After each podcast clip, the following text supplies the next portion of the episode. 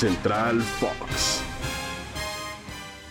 ¿Qué tal? Muy buenos días, bienvenidos a este episodio especial de Central Fox que cada mañana les traemos a ustedes a través de Spotify. Mi nombre es María Fernanda Mora, estoy acompañada de un verdadero conocedor de absolutamente todos los deportes, Antonio Valls. Tony, qué placer saludarte. Y hoy tenemos mucho de qué hablar en nuestra agenda informativa. ¿Cómo estás, Maffer? Qué gusto poder estar contigo. Fíjate que ando mal en cricket, pero bueno, luego nos ponemos al ¿El corriente. rugby qué tal? Eh, tampoco, tampoco, tampoco es campo de expertise.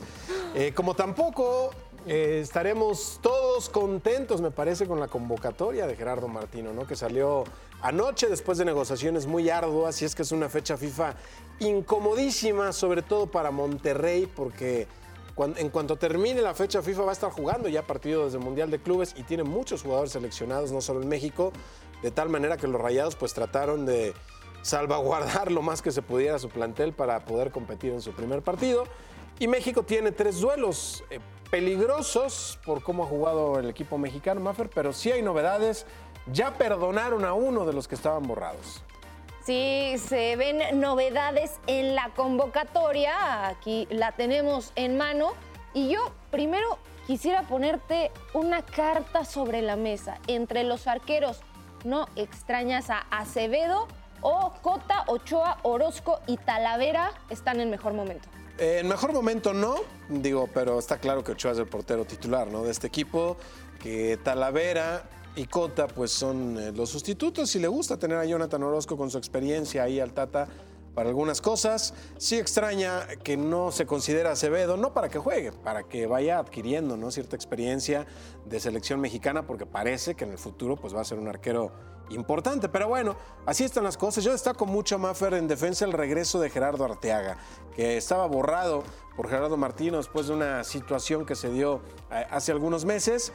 Eh, no acudió, por supuesto, a la selección mexicana, estaba arreglando algunos asuntos profesionales y personales eh, difíciles y el Tata pues lo tomó como indisciplina y lo borró.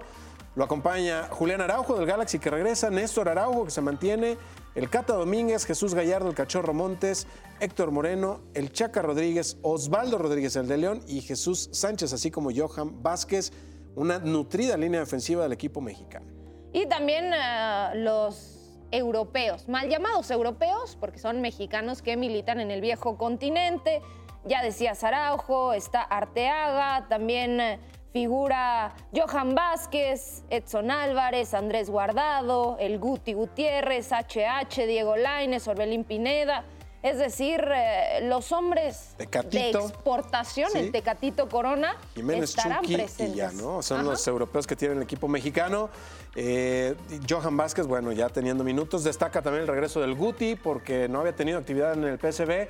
Lleva dos meses que está con mucha consistencia. De hecho, ya se nos quería equipo. regresar. Sí, exacto. Estuvo a punto de volver al fútbol mexicano. El Laines y Antuna, que llueva, truene, relampaguee, anden bien, anden mal, el- son inamovibles de las convocatorias del, del Tata Martino.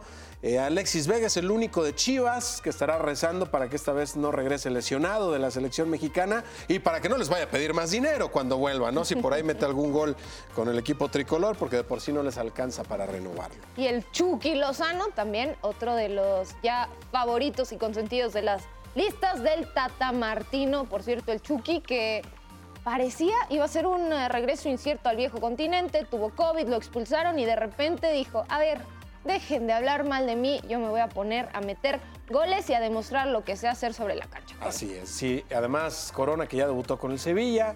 Héctor Herrera, que jugó con el Atlético en esa dolorosa eliminación en Copa del Rey. Total que, pues hay muchas dudas en el equipo mexicano. Ojalá que la libre. Ya nos vamos. Maffer, amigos, tengan todos un muy buen día.